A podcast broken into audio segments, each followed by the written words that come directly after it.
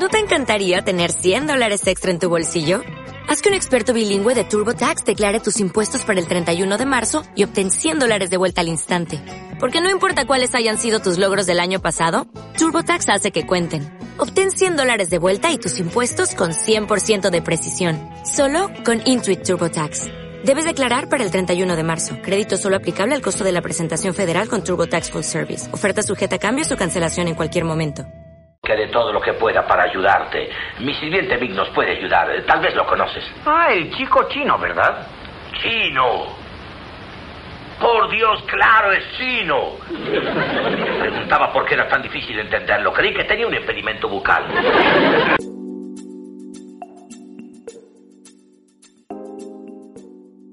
Hola, ¿qué tal amigas y amigos? Bienvenidos a Era Chino, episodio 7, el primer podcast pandémico sobre cine y series del mundo. There's a light, a certain kind of light, but never shown on me. I want my life to be, live with you, live with you. There's a way. Everybody say to do each and every little thing.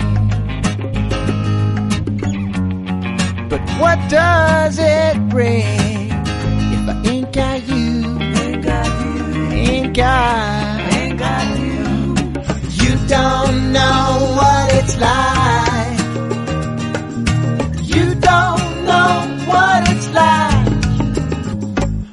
Somebody, to love somebody, I love you.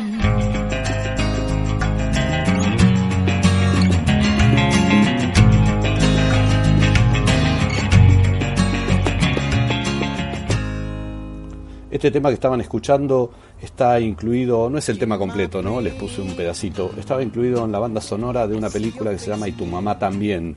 De ella voy a hablar pero les quiero comentar algo con respecto a las bandas sonoras. Generalmente cuando trabajaba más intensamente en la crítica cinematográfica, habitualmente las películas traían sus discos de banda sonora, eh, regalitos que te daban generalmente después de cada privada. Eh, he guardado unas 500, 600 bandas sonoras que todavía escucho cuando tengo ganas.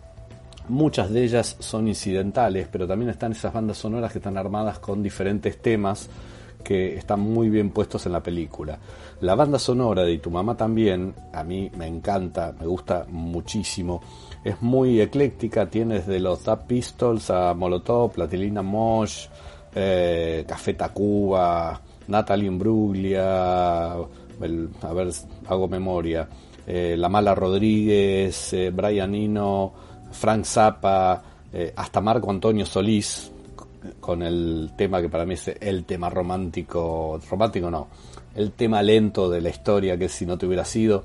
También eh, este tema que estábamos escuchando, que es de Eagle Eye Cherry, sería algo así como Ojo de Águila de Cereza, y el tema se llama To Love Somebody. Me parece un tema hermosísimo, una versión hermosísima de este tema. Bueno, ya largo la banda sonora para meterme en la película. Y tu mamá también es, para mí, una de las películas más importantes de Alfonso Cuarón. Eh, generó mucha polémica porque era una película bastante subida de tono en cuanto a lo sexual, era una película muy libre, es quizás una de las películas más libres que he visto o que expresa de mejor forma la libertad absoluta. Alfonso Cuarón es un tipo que ha hecho películas muy diversas entre sí, desde Harry Potter y El prisionero de Azkaban, para mí la mejor de Harry Potter, Potter perdón, hasta Hijos del Hombre. Eh, películas muy diversas, eh, muy variadas y todas bastante interesantes. El tema de tu mamá también, em, ¿por qué la rescato? ¿Por qué la recomiendo? Eh, es porque me parece que muestra en el formato de road movie, ¿no? Eh, quizás una, una, como dije al principio, una de las películas más con latidos más fuertes, unas películas más eh, más una de las expresiones, ahí va, no me salía la palabra, disculpen, una de las expresiones de libertad más grandes que he visto en el cine.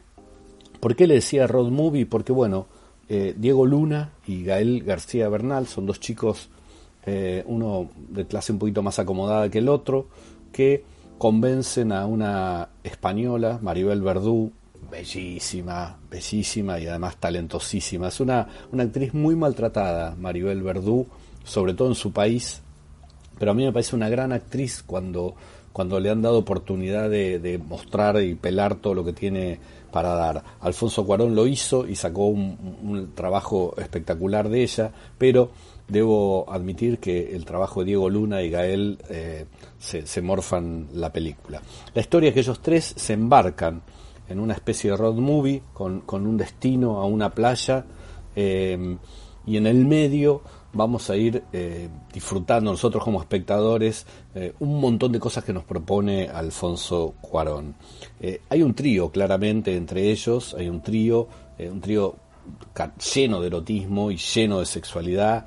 Ellos están buscando algo, o sea, hay, como una idea de buscar la seducción de esta mujer, de esta bellísima mujer, y, pero ellos, ellos también están buscándose a sí mismos, están como saliendo de una adolescencia y entrando en otra etapa de su vida y en ese, en ese buscarse también va a haber mucho descubrimiento sexual por parte de ellos. Es una película profundamente sexual, vuelvo a repetir la palabra, profundamente sexual y real. No había un momento de la película en donde yo no sintiera que todo esto es verdad todo esto que estoy viendo, todo esto que me están proponiendo, todo esto que me están contando es verdad. Es un cine de, alta calidad, es un cine que llega a las personas. Es una película que te queda grabada en el tiempo. Yo creo que la debo haber visto dos veces en mi vida, pero la pondría claramente en una lista de 100 películas que hay que ver, sin dudarlo. Eh, toda esta búsqueda de ellos, toda esta búsqueda de estos personajes tiene la intencionalidad de un logro sexual, ¿no? Pero, pero hay un montón de cosas atrás, un montón de cosas atrás profundamente interesantes. Entre ellos, el desarrollo de la psicología de los personajes que hace Alfonso Cuarón, porque es muy, muy intenso, muy eh, revelador y, y muy cómplice del espectador.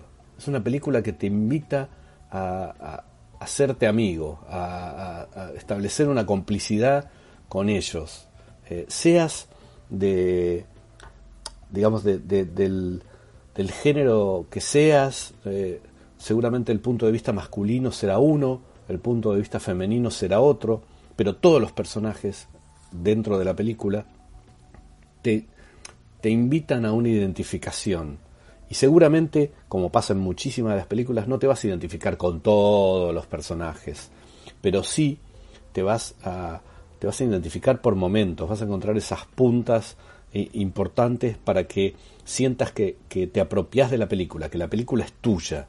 Eh, no la mirás de afuera como podés ver, no sé, Avengers, ¿no? Por poner un ejemplo extremo. Avengers es una película que vos te sentás como espectador, la ves, la disfrutás, buenísimo, pero es muy difícil que la película te, te chupe, que la película te absorba, que la película te meta dentro de vos de la pantalla. Estas películas, como y tu mamá también, siento, pienso que son de las que te convocan y las que te, te invitan a participar. Y es muy difícil, tenés que estar muy afuera, muy, muy protegido con unas barreras de, hierro y, diamante para que la película no te llegue por algún lado. A mí me, me, arrasó, me pasó por arriba, me, hizo sentir un montón de cosas, desde el erotismo que, que, que tiene la película, que te empapa, que te salpica y que es imposible que no te llegue, a, honestamente, momentos de la psicología de los personajes que me, me convocaron profundamente eh, por, por, recuerdos, por, por lo que sea. Pero es una película que amé muchísimo, que la recomiendo, pero intensamente, y que mm, les sugiero que, las que los que no la vieron, si la quieren ver de nuevo, a full. Es para verla dos, tres, cuatro veces, porque cada vez que la vean le van a encontrar cosas nuevas. Los que no la vieron, los que la van a descubrir, yo les sugiero que se preparen mentalmente a ver una película que, que, los va a provocar, una película que los va a invitar eh, a, estar adentro y una película que va a ser una expresión de, de, una libertad magnífica, magnífica. Es eh, de alguna forma catártica, no sé si decirlo, pero pero sí sirve para hacer catarsis, para encontrarse con uno mismo, para repensarse, para, para todo lo que tiene que ver con, con, con buscar adentro de uno cuánto hay de mí o, o no con estos personajes, ya sea por, por rechazo o por, por aceptación, esta película les tiene que provocar algo. Alfonso Cuarón, año 2001. La película se llama Y tu mamá también. Trabaja Diego Luna, Gael García Bernal y la hermosísima Maribel Verdú. Una gran, gran película, una gran, gran banda sonora. No dejen pasar esta recomendación, queridos amigues. Paso rápidamente a hablar de una película de Netflix. Sí, sí, voy a hablar de una película de Netflix que por fin pareciera que está enderezando el rumbo y lo ha enderezado de alguna forma con una película de acción. Misión de Rescate se llama, está protagonizada por Thor, eh, más conocido como Chris Hemsworth, y es una producción de los hermanos rusos que ya lo tuvieron en Avengers Endgame al mismísimo Hemsworth trabajando para ellos. El director es el que fue coordinador de eh, acciones de riesgo y de dobles en, Game, así que es todo un equipazo que trabaja, trabajan todos juntos para hacer una gran película de acción. Eh, no tengo muchísimo para decir de, de, la película en sí porque contrariamente a obras como Y tu mamá también que mencionaba recién, la película esta es palo y palo, no hay nada más, pero está buenísimo que sea palo y palo.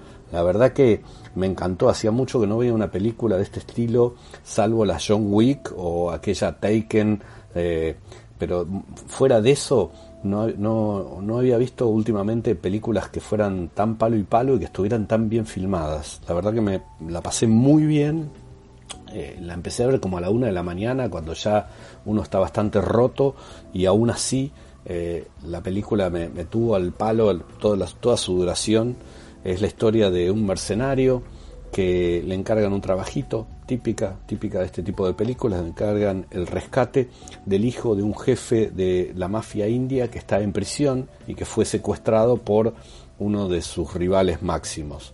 Eh, obviamente acepta el trabajo porque hay mucha guita de por medio, hay un equipo que lo apoya, pero el que va al frente, el que se juega, se la juega toda es él, y de ahí en más es un, no para, es una máquina de, de violencia, de acción, filmado de una manera maravillosa, rompen todo, explotan todo, pero eh, pareciera que te estoy hablando de una película como muy liviana, eh, y no lo es, no lo es, no lo es porque más allá de que no pretende ninguna otra cosa, eh, y de que la historia es súper básica, está tan bien hecha, está tan bien hecha que, que en algún punto también te, te llena, ¿me entendés? No es que, que, que, no, te, no te deja nada. A mí me parece que a nivel realización, que es el fuerte de la película, eh, es muy interesante para verla, para ver cómo, cómo armaron esta historia, cómo está estructurada, eh, cómo funcionan cada uno de los actos, eh, cómo hicieron toda la, la, parte de acción y sobre todo hay, hay algunas, algunas corrientes eh, críticas hablando sobre el final de la película, no se los voy a contar, pero parece que el final eh, que ustedes van a ver en la película es un final que estuvo como un poquito retocado y que no era lo que pensaban en el principio. Seguramente em, el, final tenga algún condimento para, para que esto se convierta en una saga en el futuro. Misión de rescate entonces, la película de Chris Hemsworth, producida por los hermanos Russo, un palo y palo, pero no para. Traten de verla y divertirse y si no les gusta este cine, lo lamento. lo lamento, pero la verdad, y me encantaría sentarlos conmigo a ver la película y que nos caguemos de risa y que tomemos unas cervezas y comamos algo salado. No me gusta el pochoclo, por eso estoy diciendo algo salado rico. Pero la recomiendo mucho y sobre todo porque me parece que Netflix venía errando bastante con las películas, venía pifiando, patinando y con Misión de Rescate levanta muchísimo, muchísima la puntería. Así que bienvenido a Netflix con este tipo de, películas. Paso a una serie que me resulta muy difícil catalogar. Doom Patrol. Eh, primero, Doom Patrol es una serie que viene del cómic, que viene de, de hace muchísimos años. Eh, creo que la década de 60 fue la primera vez que aparecieron estos personajes. Se dice, se dice que Marvel afanó la idea de los X-Men de Doom Patrol. Eh, es una serie que la van a encontrar como un derivado de Titans. Titans la vieron, seguramente está en Netflix. Si no la vieron, les recomiendo mucho la primera temporada. La segunda la vi, me costó un poco, me parece que, que, la segunda patina, pero la primera temporada de Titans es genial. En uno de los episodios de Titans aparece el Doom Patrol, que es un grupo de superhéroes muy especiales, muy particulares. Eh, casi diría que son antihéroes, pero eh, están, están catalogados como superhéroes porque tienen poderes y porque forman un grupo, así que eh, es, es todo lo contrario a, la luz y la pureza que tiene la Liga de la Justicia eh, o que inclusive Avengers mismo, sino que acá es como la parte más oscura de los superhéroes. Son los más importantes, son están interpretados, perdón, por eh, Diane Guerrero que hace de Crazy James, es una chica que tiene 64 personalidades y cada personalidad desarrolla un superpoder diferente una locura, personaje hermoso. Después April Bowlby, hace de Rita Farr, que es una ex, ex actriz que durante un rodaje eh, le pasa algo, no les voy a dar detalles, y se queda con, con, un poder muy particular que casi es como una maldición, que pareciera que se derrite, eh, se convierte en otra cosa, y eso le permite eh, no sé, por ejemplo, pasar por, por, lugares donde un ser humano no pasaría, pero ella lo vive como un gran sufrimiento, este poder, pero bueno, está ahí catalogada dentro de este grupo de los Doom Patrol. Eh, Joy Van Wade hace Cyborg, a Cyborg lo conocen, ya trabajó con la Liga de la Justicia, también es un personaje recurrente en todo lo que tiene que ver con los Teen Titans, serie animada que amo profundamente. También está Matt Bonner haciendo de Negative Man, es un ex piloto que tiene un accidente y, y bueno, hay, hay, hay, algo que tiene que ver con, con, una energía muy particular que lo convierte a él en un personaje que está constantemente vendado porque es como si estuviera quemado, muy al estilo de Deadpool, así, pero, pero bueno, hay algo de una energía muy especial que, que lleva por dentro y eh, el queridísimo Brendan Fraser haciendo Robotman. Es un ex piloto que tiene un accidente terrible y el cerebro de él lo meten en un cuerpo robótico, pero súper robótico, ¿no? De, de tipo de, de, esos robots viejos de película que eran puro metal. Es muy divertido el personaje y es muy divertido Brendan Fraser interpretándolo. Es, es quizás uno de los de las sorpresas de la serie por lo divertido y lo lo convocante que es eh, como personaje. También está Timothy Dalton, que es como el jefe de todos ellos, digamos el que los rescata. A ver, Timothy Dalton sería el quien junta todas esas almas rotas, todas estas, todos estos corazones partidos y los junta en esta Doom Patrol. Eh, no es no es el, el, el, kit eh, de, de, la serie, para mí, eh, el tema del, del grupo de superhéroes si queremos llamarlos así. A mí me interesa muchísimo y esto es lo que hace que la serie me despierte una gran curiosidad y que la vea con mucho agrado. Me, encanta la psicología de los personajes. En algún momento hablé de, de, Walking Dead en la radio y en Twitter y en todas mis redes sociales y decía que Walking Dead lo importante no eran los zombies, que lo importante eran los personajes. A mí acá me pasa algo parecido. Hay, hay, hay, misiones que ellos tienen que cumplir, pero a mí lo que más me interesa, lo que más me divierte, lo que más me gusta del Doom Patrol es eh, el vínculo de los personajes y la psicología de los personajes, pues son todos sufrientes, son todos personajes hiper rotos que están, eh, están juntos porque, porque no tienen dónde estar, porque no tienen con quién ir, porque no tienen nada que hacer. Quizás el, el bien lo que decir, quizás el más choto de todos los personajes es el de Cyborg acá que decís, ¿qué carajo hace acá Cyborg? Porque es como que no encaja. Pero bueno, tiene, tiene su sentido de por qué y cómo llega la serie, ¿no? Em, la primera temporada de Doom Patrol se estrenó en febrero del 2019 en Estados Unidos. Acá llegó en el 2020 a Cinemax. Y está confirmada una segunda temporada que empieza ahora, el 25 de junio. Yo creo que todavía vamos a estar en cuarentenados el 25 de junio. Y si no, no es necesario estar encerrado para ver series, la van a poder eh, ver. Ahora la disfrutan a través de Cinemax, eh, que la, está dando, y está en Flow también, por supuesto, así que ahí la van a encontrar. Em, vuelvo, vuelvo con esto. Cuando empecé a ver Doom Patrol, me, cuando los vi a los personajes en Titans, dije, up, quiero ver esta serie, me enteré que estaba la serie, y me empecé a fascinar con, con la historia de los personajes, empecé a leer un poco, nunca había leído ningún cómic de ellos, así que me metí de lleno a, investigar un poco de qué se trataba. Eh, me fascinó la historia de todos, me fascinó la idea. Y cuando vi la serie me enamoré visualmente. ¿no? Van a ver lo linda que es, lo linda que es dentro de su bizarrez, dentro de su rareza, dentro de su locura, es bellísima, es de una belleza muy pocas veces vistas en una serie de televisión.